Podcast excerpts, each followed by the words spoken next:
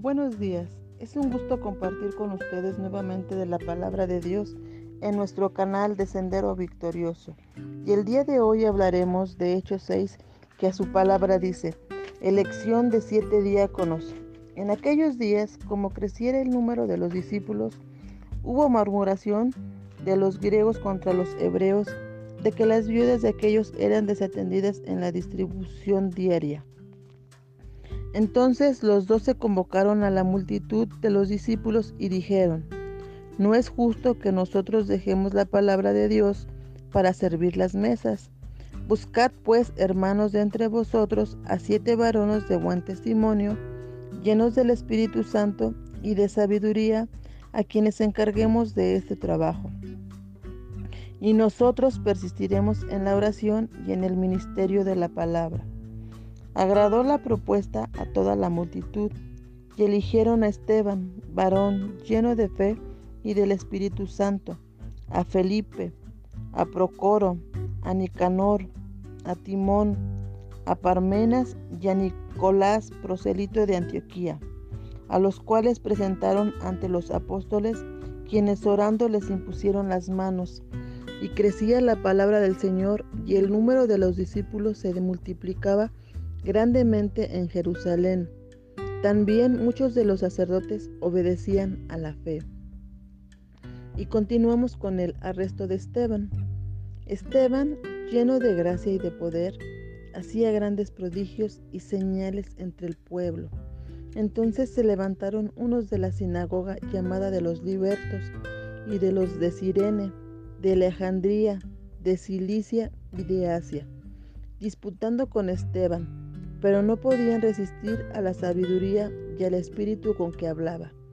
Entonces sobornaron a unos para que dijesen que le habían oído hablar palabras blasfemas contra Moisés y contra Dios. Y soliviantaron al pueblo y a los ancianos y a los escribas, y arremetiendo les arrebataron y les trajeron al concilio. Y pusieron testigos falsos que decían, este hombre no cesa de hablar palabras blasfemas contra este lugar santo y contra la ley. Pues le hemos oído decir que ese Jesús de Nazaret destruirá este lugar y cambiará las costumbres que nos dio Moisés. Entonces todos los que estaban sentados en el concilio, al fijar los ojos en él, vieron su rostro como el rostro de un ángel. Bueno, amado o amada, tú que me escuchas, aquí en la palabra de Dios, nos enseña que Él cuida de toda su creación, que su bondad y su misericordia se extienden a todas sus criaturas.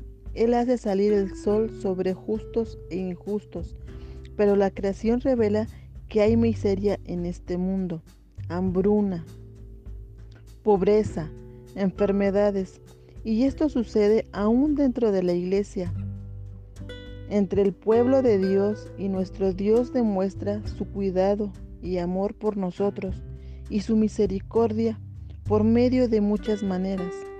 Bueno, una de ellas es el ministerio diaconal. Y esto hace del mismo un oficio súper importante en la iglesia.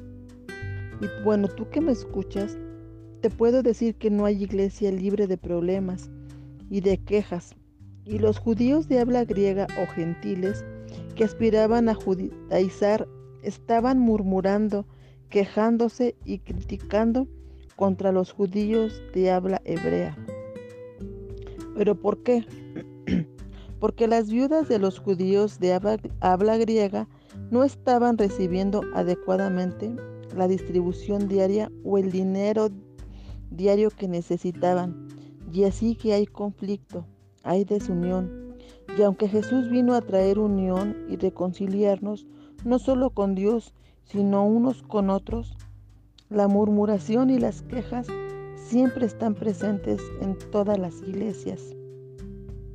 Es en este contexto que Dios dirige a la elección de los primeros diáconos en la iglesia. Así que la importancia del oficio diaconal se desprende de que son un instrumento de Dios para preservar la unidad de la iglesia y podemos ver que el pecado ha traído miseria en este mundo. Siempre tendremos necesitados, siempre tendremos pobres, siempre tendremos enfermos en medio nuestro.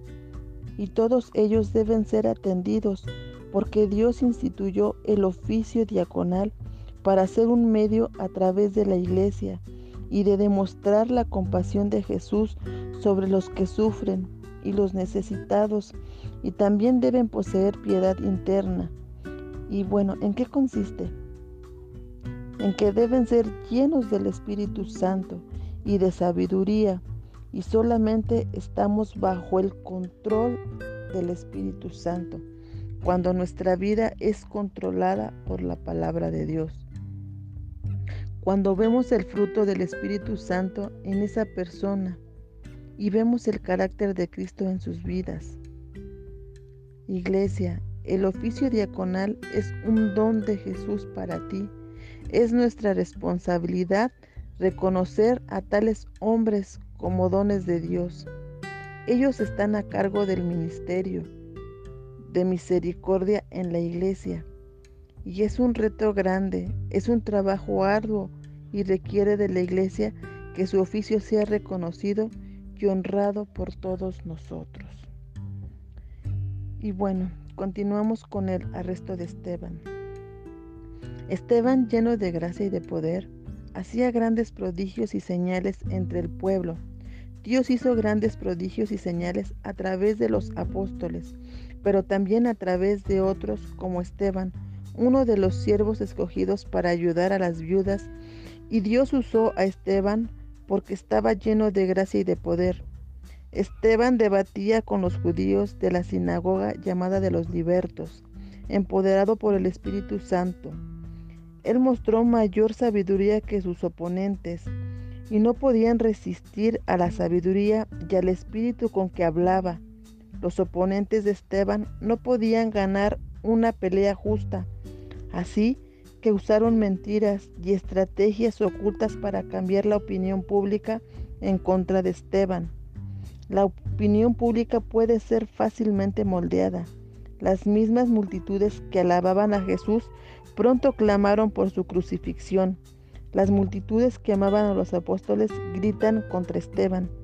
Y esta es la razón por la cual nunca deberíamos dejar que la opinión pública moldee la visión o el enfoque de la iglesia, pero dejar que descanse en la palabra eterna de Dios.